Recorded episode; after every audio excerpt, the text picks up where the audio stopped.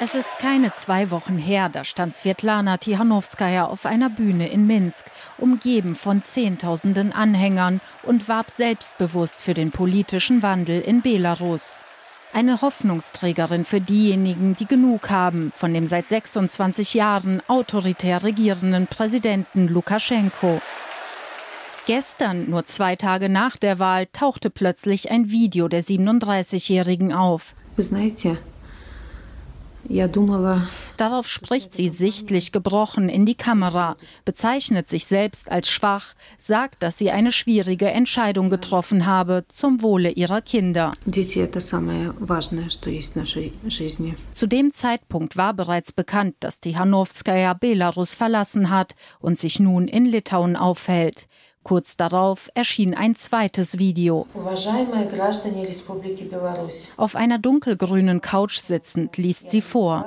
Liebe Belarussen, ich rufe euch zur Vernunft und zur Einhaltung der Gesetze auf. Ich will kein Blut vergießen und keine Gewalt. Ich bitte euch, euch der Polizei nicht zu widersetzen, nicht auf die Straßen und Plätze zu gehen und dadurch euer Leben zu gefährden. Passt auf euch auf und auf eure Nächsten. Für den Leiter der Menschenrechtsorganisation Wiesna, Valentin Stefanovic, ist der Fall klar. Tichanowskaja wurde zu den Aufnahmen gezwungen. Diese Videos wurden im Büro der Leiterin der Zentralen Wahlkommission Jermoschina gemacht. Es sind die gleichen Möbel. Tichanowskaja war am Montag zur Zentralen Wahlkommission gegangen, um offiziell Beschwerde gegen das vorläufige Wahlergebnis einzureichen, laut dem sie die Wahl haushoch gegen Amtsinhaber Lukaschenko verloren haben soll. Nach Informationen ihres Stabes wurde sie dort über Stunden festgehalten. Wie ich es verstehe, waren mehrere hochrangige Vertreter der Strafverfolgungsbehörde vor Ort, die sie zu dieser Aufnahme gezwungen haben und die diese wundervolle Version erfanden, dass sie wegen ihrer Kinder nach Litauen ausreise.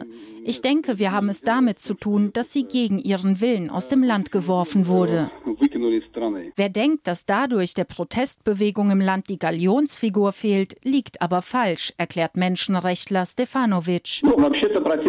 Eigentlich liefen die Proteste bereits ohne Svetlana, weil sie sich von ihnen distanziert hat. Das war richtig, denn wenn sie sich den Protesten angeschlossen und eindeutige Aufrufe gemacht hätte, dann hätte man sie nicht nur aus dem Land geworfen, sondern ins Gefängnis gesteckt.